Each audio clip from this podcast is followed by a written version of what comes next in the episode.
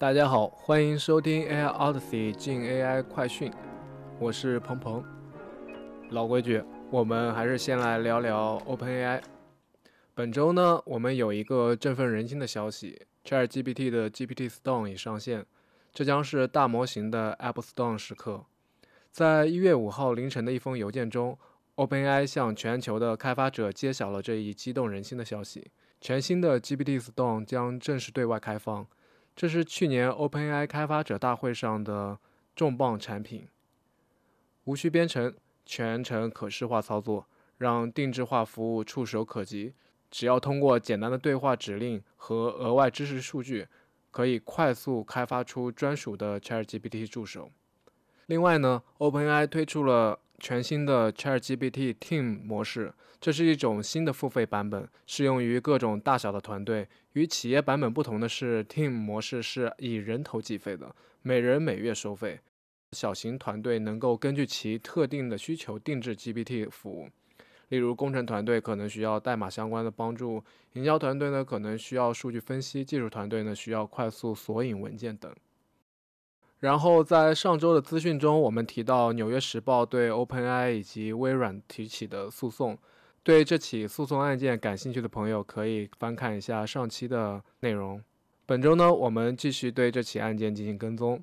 吴文达教授呢，表达了他对此的看法。他认为，就像人类可以在公开互联网上阅读文档、学习并创造全新的想法一样，人工智能也应该被允许这么做。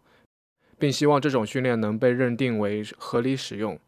关于 ChatGPT 几乎逐字复制文章的例子，他怀疑这可能是由于类似 RAG 的机制，即用户的提示使系统检索特定文章，然后输出。接下来呢是一则融资新闻：AI 搜索引擎后起之秀 Perplexity AI 在新一轮的融资中大放异彩，总募资达到七千三百六十万美元。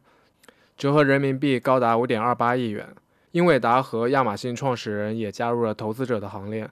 这不仅是对 Perplexity AI 的认可，更是对 AI 搜索领域未来发展的坚定投票。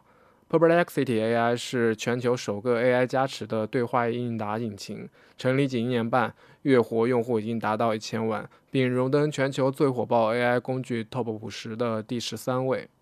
接下来呢，是一则关于大模型基建的应用。LangChain 已经问世了一年多，作为一个开源框架，LangChain 提供了构建基于大模型 AI 应用所需的模块和工具，并大大降低了 AI 应用的开发和门槛。这使得任何人都可以基于 GPT-4 等大模型构建自己的创意应用。在过去的一年中，LangChain 在 GitHub 上提交了共两百多个版本，估值约两亿美元。本周，LangChain 官方宣布，他们的首个稳定版本 LangChain 0.1.0已正式上线。然后是一则 AI 硬件的资讯：Rabbit R1 是一款新型人工智能驱动的移动产移动设备，该设备售价为一百九十九美元，配备三百六十度摄像头、触摸屏和 4G 连接。Rabbit R1 的突出特点是基于大模型动作模型的 AI 能力，能够理解并执行各种。应用程序的复杂命令，通过语音命令简化与应用程序的交互。用户只需要按住机身右侧的对话按钮，就可以对着麦克风输入语音指令。二零二四年的 CES 上推出之后，官方截止目前，官方 Twitter 已宣布销售额累计达到六百万美元。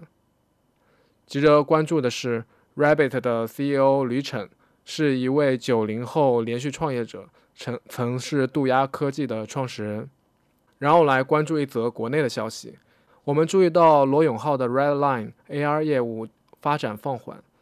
据搜狐科技透露，老罗可能转向大模型行业。Redline 在2022年完成了约五千万美元的天使轮融资，由美团龙珠领投，蓝驰创投、联想创投等机构跟投。最后，我们推荐一篇播客，是比尔盖茨和 Sam 的对话。他们的对话围绕着人工智能的发展、应用前景以及未来的挑战展开，探讨了如何安全负责的发展人工智能技术。我们会在 Show Notes 上贴出这则播客的细节。OK，今天的节目就到这里，感谢您的收听。如果你喜欢本期节目，欢迎点赞收藏，并分享给喜欢 AI 的朋友。感谢您收听本期 AI Odyssey 的播客。如果您喜欢今天的内容，请分享给您的朋友。同时，也欢迎您在常用的播客平台上留下宝贵的意见和反馈。我们将继续为您带来更多有趣的话题和嘉宾，敬请期待。再次感谢您的收听，我们下期节目再见。